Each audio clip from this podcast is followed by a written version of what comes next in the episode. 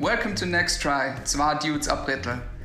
Wir sind zurück aus unserer Urlaubspause. Andi war ein paar Tage in Luxemburg, ich war ein paar Tage in Frankreich surfen und wir starten mit der nächsten Episode. Mega interessantes Thema und zwar geht es heute um Skateparks und Skatepark-Architektur.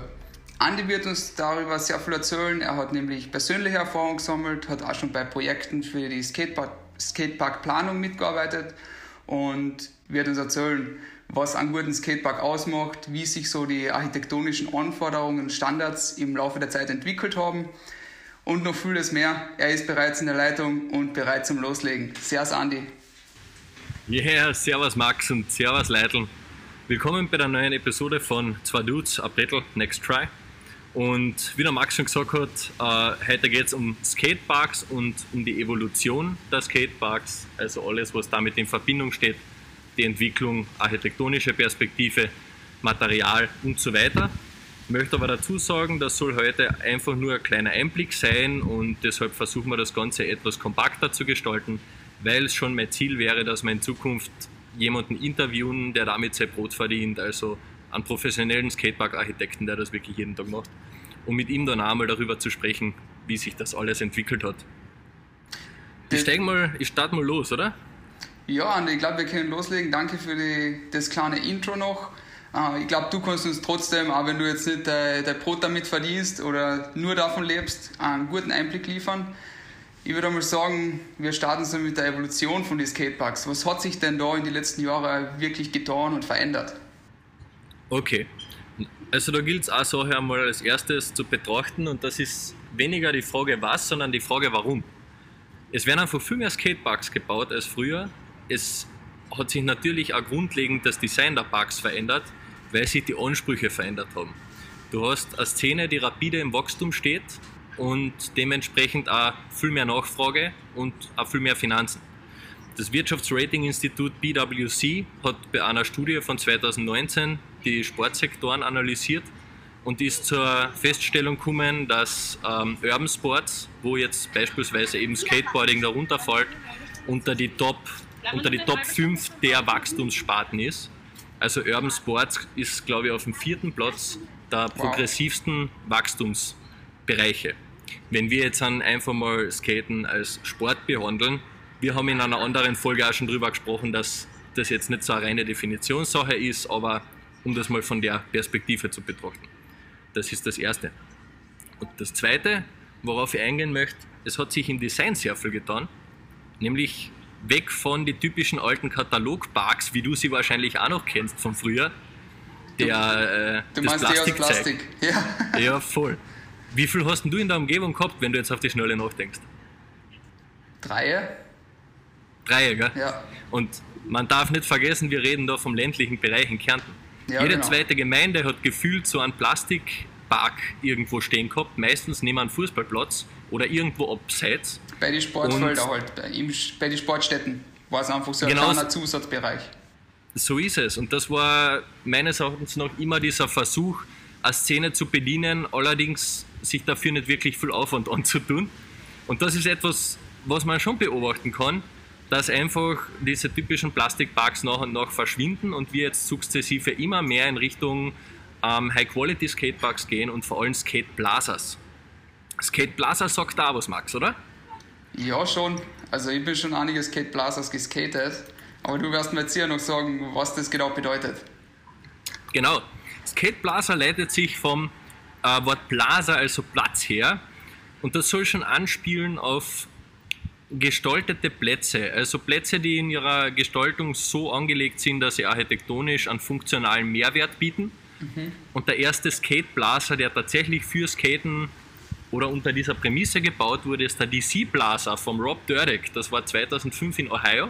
Sick. Und seit, voll. Und seitdem sieht man eigentlich, dass diese Entwicklung weltweit immer mehr zunimmt und sich eben die heutigen Skate Plazas an legendäre Street Spots orientieren oder an ganz bekannte Landmarks im Skateboarding. Ein gutes Beispiel dafür wäre jetzt Parallel oder, oder Macba in Barcelona ähm, oder auch die Platzgestaltung der Philharmonie in Luxemburg beispielsweise mhm. ist zwar nicht unbedingt für Skaten konzipiert, aber du könntest keinen besseren Plaza bauen. Und, und es ist zugelassen, also du kannst dort ganz normal skaten. Ja, niemand, niemand bastet dir oder irgendwas. In, in Wahrheit ist es ihnen vollkommen egal. Okay, geil. Und wenn man mal dort ist, dann sieht man auch halt, dass es wirklich nicht besser geht. Du hast dort perfekteste Marmorcurbs und Stairsets und, und, und Holzcurbs und Downrails, Ledges, Stairs, Ja, okay. alles. Dann musst du dort skaten. Du musst fast dort skaten, es bleibt da in Wahrheit nichts anderes über, weil es viel zu geil ist. So. Das heißt, du Ähm, würdest schon sagen, dass so eigentlich die Entwicklung oder Vergrößerung der Community zu mehr und besseren Skateparks geführt hat. Das kann man schon Ja, so irgendwie einen Zusammenhang darstellen eigentlich. Ich würde diesen Zusammenhang durchziehen, ja. Ich Ja. bin da schon der Meinung, dass dass das auf jeden Fall zu beobachten war. Genauso dieser Anspruch, dass man weggeht von den typischen 0815 Katalog-Skateparks, äh, die alle gleich ausschauen oder genau die gleichen baugleichen Obstacles aufweisen und man sich auch irgendwie versucht mit individuellen Obstacles und individuellen Bauweisen da ein Stück Individualität ähm, zu platzieren. Ja, ja das- vor allem durch, durch Blazers wird halt nicht nur ein Skatepark geschaffen, sondern auch die Stadt bereichert, weil es, wie du gesagt hast, auch aus architektonischer Sicht ähm, Sinn macht und vielleicht die Stadt schöner macht. Weißt dass es Genau wirklich das genutzt es. wird und eine Bereicherung darstellt und nicht einfach ein paar Plastik-Obstacles in irgendein Eck gestellt und dann, das will sich eh keiner anschauen eigentlich, weißt Eben, das ist es. Also diese Plastikkatalog-Parks sind in Wahrheit ja eigentlich eine Frechheit fürs Auge. Ja. Und davon abgesehen erfüllen sie überhaupt keinen Zweck, außer den, dass sie mehr schlecht als recht für Skaten konzipiert sind.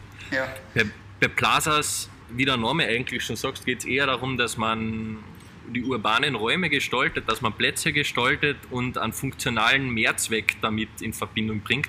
Und das ist, finde ich, das äh, wahnsinnig Coole daran. Und das ist, finde ich, auch so ein Zusammenhang, der für, für Nicht-Skater halt auch interessant ist, weil Genau. für die das einfach eine ansprechende Raumgestaltung ist. Ja. Etwas, das cool ausschaut in der Stadt. Und es ist ja die Natur der Skater, was die urbane Landschaft. Also in der So Natur skaten geht ja eigentlich nur, wo irgendwo ein Beton, Asphalt oder irgendein Untergrund ist, irgendein Material, das hart genug ist. Und ich glaube, da hat sich auch in, im Laufe der Zeit relativ viel getan. Also Ja, zur Natur fallen mir schon, ja, da fallen mal mir zwei Stichworte ein.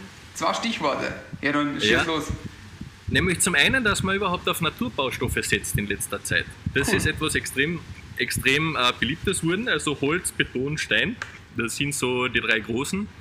Und natürlich auch Stahl, aber ich sage einmal jetzt von, von den Hauptbaustoffe her sind wir definitiv bei ähm, Holz, Beton und wenn sich jemand leisten kann, dann kommen, kommen Steinplatten auch gern zum Einsatz. Das Wow. hat mehrere Vorteile. Natürlich ist man viel nachhaltiger unterwegs. Das heißt, so eine Anlage oder Plaza steht viel, viel länger, hat so gut wie keinen Wartungsaufwand. Jetzt im Vergleich zu diesen typischen ähm, Fiberglas-Plastikparks, die da vorhanden waren.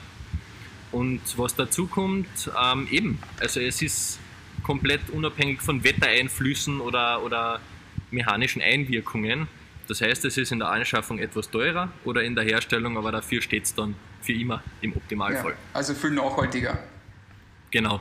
Und die Nachhaltigkeit ist auch, ähm, das war jetzt das erste Stichwort oder wäre das erste Stichwort und das zweite Stichwort, weil du gemeint hast Natur. Da Ja. fällt mir noch als Beispiel ein für einen Skateboarder, der nebenbei extrem coole Plazas und Parks äh, plant und verwirklicht hat bereits der ähm, Element Pro Janne Sario, der wirklich ein großes, ein ganz großes ähm, Portfolio von realisierten Projekten hat und was ich so cool finde bei ihm, er verbaut teilweise die vorgegebene Natur mit ein im Park und das ist halt cool.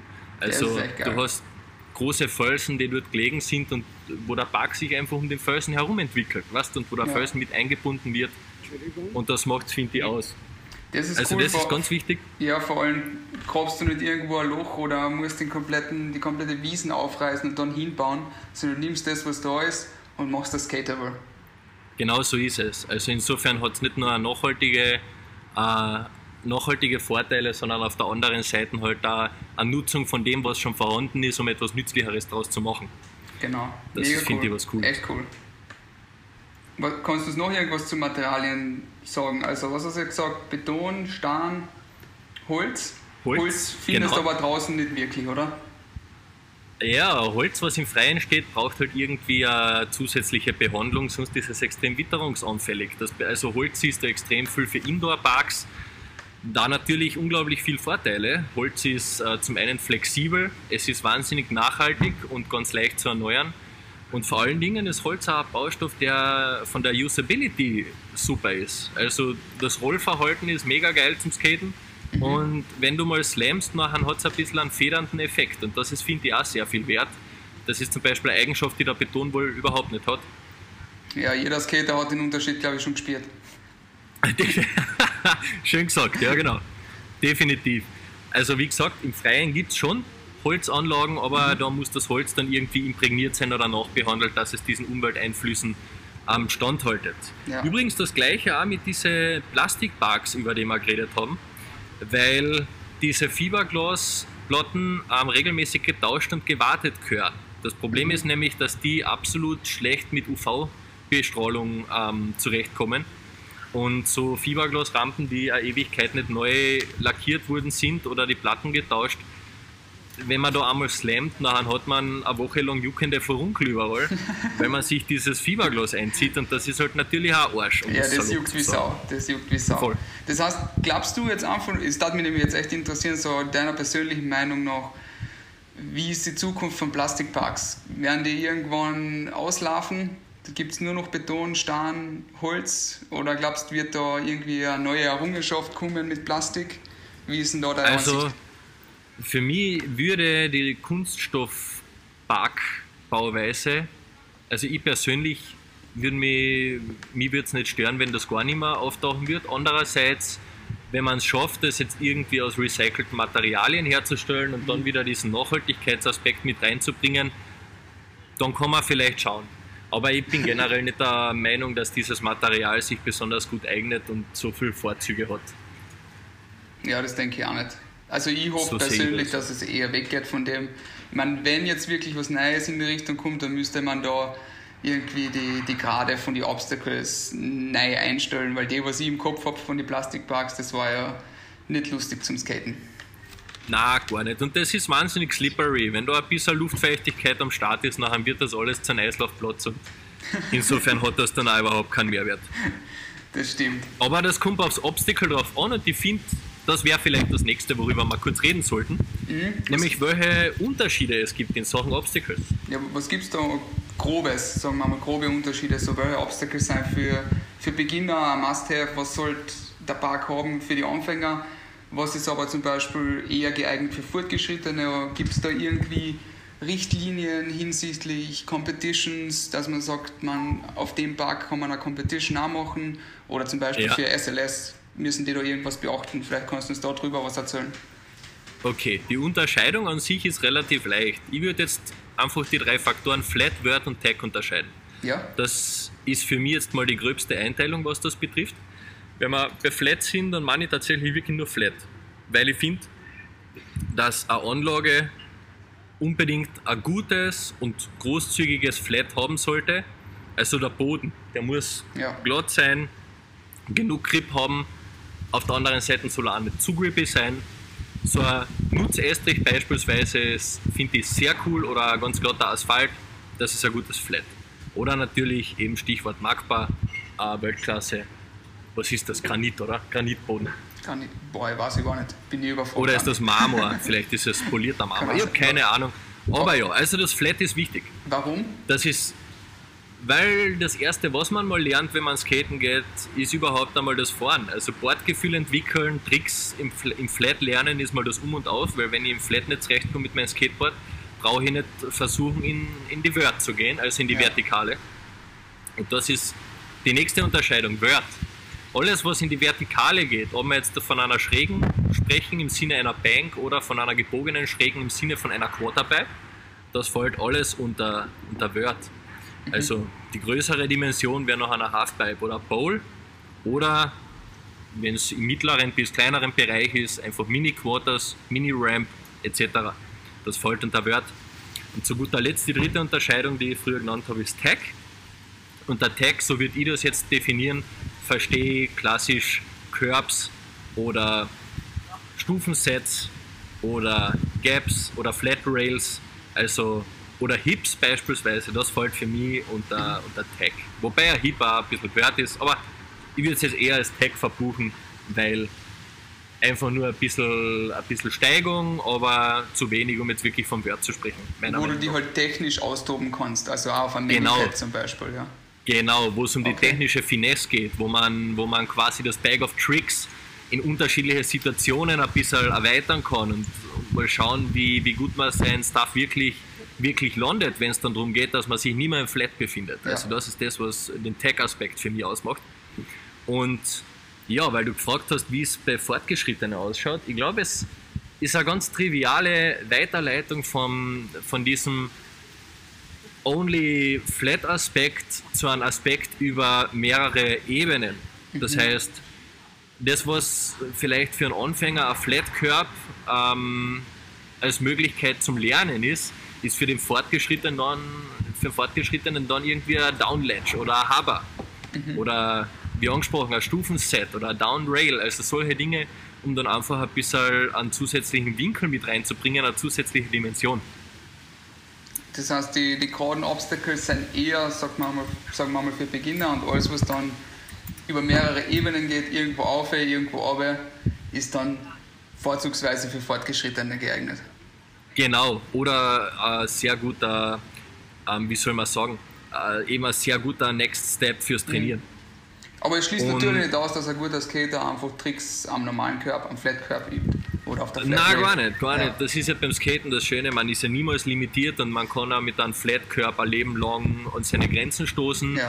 weil Skaten ja per se so ist, dass man ähm, 99 Fälle verzweifelt und beim 100. Mal dann einen Glücksmoment hat, was ja das Schöne daran ist. Nicht? So ist es, ja. Und auch im Flat, auch auf einem Flat Ground können sich bessere Skater genauso austoben. So weißt, ist es. Es gibt immer Tricks, die man lernen will oder lernen kann. Definitiv, ich kenne kenn Dudes, die fahren seit 30 Jahren nur im Flat. Die haben halt den Vorteil, dass sie nie mit dem Setup unzufrieden sind, weil jeder Parkplatz ist schon perfekt. Weißt du? klar, muss man dazu sagen. Ja klar, die Ansprüche nicht zu hoch schrauben. Genau so ist es. Übrigens eine schöne Weiterleitung, weil du hast da gefragt bezüglich Competition Skateparks. Ja. In Bezug auf Street League. Und ich muss ganz ehrlich sagen, es, es gibt da, glaube ich, schon noch einen, einen gewissen Unterschied zwischen Compet Competitive Parks und normale Parks oder normaler Parkgestaltung. Und zwar? Weil zum einen ist ein Competitive Park, finde ich der Fairness halber, sollte er so konzipiert sein, dass er keine Vor- oder Nachteile bezüglich der Stands offeriert, also ob jemand Goofy oder Regular fährt. Mhm. Ich finde, der Park muss ungefähr so gestaltet sein, dass beide Standsorten circa auf Server rauskommen. Ja, du musst ja gleiche Verhältnisse für jeden schaffen. Du Macht musst gleiche Sinn. Verhältnisse schaffen, ja. genau das ist der Punkt. Ja. Und zum anderen glaube ich, ähm, dass sich bei den Competitive Parks auch bei den Dimensionen große Unterschiede ähm, darstellen, jetzt im Vergleich zu normalen Parks. Wenn du dir Street League anschaust, hast du teilweise Flat Rails mit einem anschließenden 2 Meter Drop. Sowas würdest du niemals in einem normalen Skatepark verbauen. Aber bei Street League stellt man es halt rein, weil es um was geht. Und vor allen Dingen auch, weil es die Action erhöht und diejenigen, die dort skaten, sowieso die Besten der Besten sind, wenn es jetzt um Competitive Skateboarding geht. Aber also, glaubst, stoßen die da trotzdem an ihre Grenzen? Oder hast du was Ja, definitiv. Definitiv. Ich kann mich an ein Interview erinnern, ich weiß nicht mehr, wer es war. Das war Street League vor ein paar Jahren bei der Big Section und ich glaube, es war eh der Scheckler, der gemeint hat, dass die Big Section halt wirklich, wirklich big ist. Alter, da ist nichts mit. Big ist. Eben, wenn das ja. für den big ist, hast das was. So nach dem Motto, du kannst dort nichts trainieren, weil sonst dann schon beim Üben ähm, holst du einen Heel Bruce, also eine Fersenprellung. Mhm. Insofern musst du es dann halt einfach beim Contest straight runterhauen und hoffen, dass es passt. Wow, das so ist, finde ich, ja, das muss man sich halt einfach vor Auge halten. Und auf der anderen Seite ist es natürlich auch etwas, was man auch kritisch betrachten muss, weil nicht jeder, nicht jeder hat sein Steckenpferd bei der fetten Dimension beim Skaten. Es gibt, ja. die Besten, es gibt der Beste der Besten, die wirklich einen Schwerpunkt auf Tag-Skaten haben und die können dann niemals ihr Bag of Tricks sagen beim härtesten 12er Downrail. Ja. Weißt du, was ich meine? Ja, sicher, voll. Genau. Aber da fällt, Also- da, da fällt sicher ein gewisser Show-Effekt ein, sage ich einmal, den sie da für, für die Amerikaner erzielen wollen. Ja, sie sagen, wow, je, je größer, je besser. Aber ob das wirklich für die Sportler an sich so gescheit ist, ist halt in Frage zu stellen ein bisschen.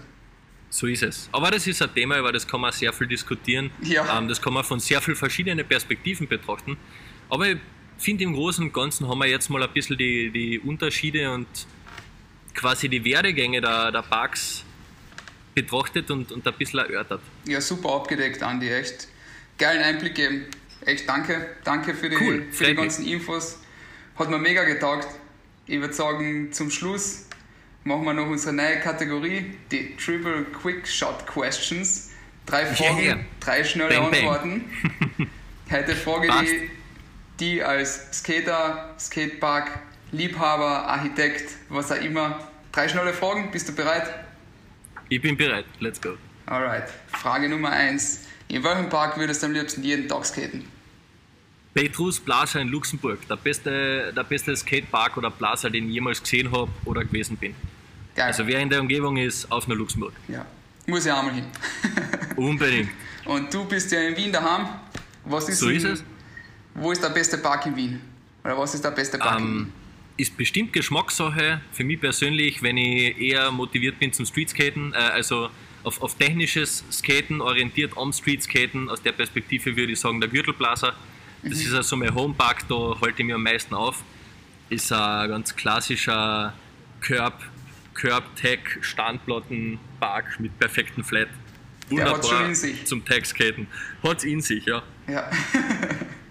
Also wenn man etwas mal auf irgendeinem Körper gelernt hat, heißt das noch lange nicht, dass man es am, Street, ähm, am Gürtelplaza hinkriegt. Ja. Das ist das Schöne beim Gürtelplaza. Das weiß ich auch aus Erfahrung. Voll. Okay. Und sonst dann, Ja. ähm, genau, ähm, jetzt auf eher auf, auf richtig Skatepark-Gestaltung. Meine Favoriten sind dann noch Copa Plaza und Loreto Plaza. ah, so geiler Die Park. zwar finde ich mega cool und ja, das ist für mich auch circa das Design oder die Richtung, in die sich gut Ja. weiterentwickelt. Die Das ich halt mega. Die haben Die extrem. sind durchdacht, ja. Ich kenne sie ja. So ist es. Die sind echt, die machen Spaß. Die machen richtig Spaß. Alright, und dann bist du bereit für die letzte Frage? Ich bin bereit für die letzte Frage. Okay, ist ein bisschen tricky. welches, Obst welches Obstacle skatest am liebsten und welches meidest du am liebsten? Geschlecht, wer hat sich in die Frage ausgedacht? Ja, okay. Okay. Ähm, also ich sage jetzt mal so, von Haus aus ausschließen mag ich nichts, ist bei mir immer so eine Tagesverfassungssache. Also Ja. manchmal habe ich mehr Lust auf dieses, manchmal mehr Lust auf jenes. Aber ich glaube, am liebsten halte ich mich schon irgendwie bei Mini-Ramps, Curbs und, und klassische Hip-Obstacles auf. Das würde ich, glaube ich, ja, doch würde ich sagen. Kommt immer darauf an, wo ich bin und was es gibt. ja, Aber klar. Aber wenn jetzt wenn die Wahl hättest. ja, wenn ich die Wahl hätte, würde ich einen Park nehmen, wo das alles vorhanden ist. Wenn du dich für eins entscheiden müsstest. Ja, dann gib mir, dann gib mir einen Curb. Okay. Ist, ist am schwierigsten und, und gleichzeitig halt auch irgendwie hat man die meisten Optionen, glaube ich. Ja, kann man Also, extrem kreativ, kreativ so ist es. nutzen. Ja. Und was ich definitiv am meisten verabscheue, wenn es um das geht, ähm, du kannst dich vielleicht erinnern an diese Plastik-Funboxen mit den King-Tabers drüber, Ja, diese ja, King. Pledges. Ja, ich finde, das hat, äh, ich weiß nicht, wer sich das damals ausgedacht hat, aber der hat nicht wirklich einen großen Beitrag zur Gesellschaft geleistet. Ich glaube, da, ich glaub, da sind viele deiner Meinung. ja, voll. Also so würde ich das jetzt an klassifizieren. Ja, danke für deine schnellen Antworten, Andi. Ähm, Gerne. Willst du noch irgendwas sagen zum Thema Skateparks, Skatepark Na, Architektur? also wie gesagt, es war, glaube ich, eine sehr kurze Folge, aber irgendwie mit einem guten Überblick, hoffe ich zumindest. Und ähm, wir werden ganz bestimmt ähm, bald wieder einen Beitrag darüber machen, aber hoffentlich mit einem Interviewgast, der damit sein täglich Brot verdient und wirklich Skateparks baut und draußen im Feld steht jeden Tag. Das, das möchte ich noch dazu sagen. Und im Großen und Ganzen gibt es über das Thema sowieso immer eine Menge zu sprechen. Aber ich glaube, wir haben da heute mal so ein bisschen, ein bisschen einen Rahmen aufbereitet und die hoffe, ihr nehmt was mit. Ja, voll. Danke, Andi, für die Infos. Wie gesagt, cooler Einblick und ich glaube, das ist ein Bereich, der sich immer weiterentwickeln wird. Also ich bin schon gespannt, was die Zukunft da bringt. Ich sage auch Danke an alle Zuhörer, die jetzt bis zum Schluss ja, danke. die jetzt bis zum Schluss zugehört haben. Ähm, Andi und ich freuen uns natürlich, wenn ihr irgendein Review da lasst. Es kommt dem Podcast sehr zugute und wir hoffen, wir haben, wir haben euch einen guten Einblick in das Thema schaffen können. Teilt den Podcast gern mit euren Freunden und schaltet wieder ein bei der nächsten Episode von Next Try, zwei Dudes Abrettel. Bis zum nächsten so Mal. So schaut's aus. Viert euch. Viert euch. Leitl, bis bald. Danke fürs Zuhören. Und ich freue mich schon, alles weitere zu dem Thema in Zukunft auch wieder zu besprechen mit euch. Keep it good, Papa.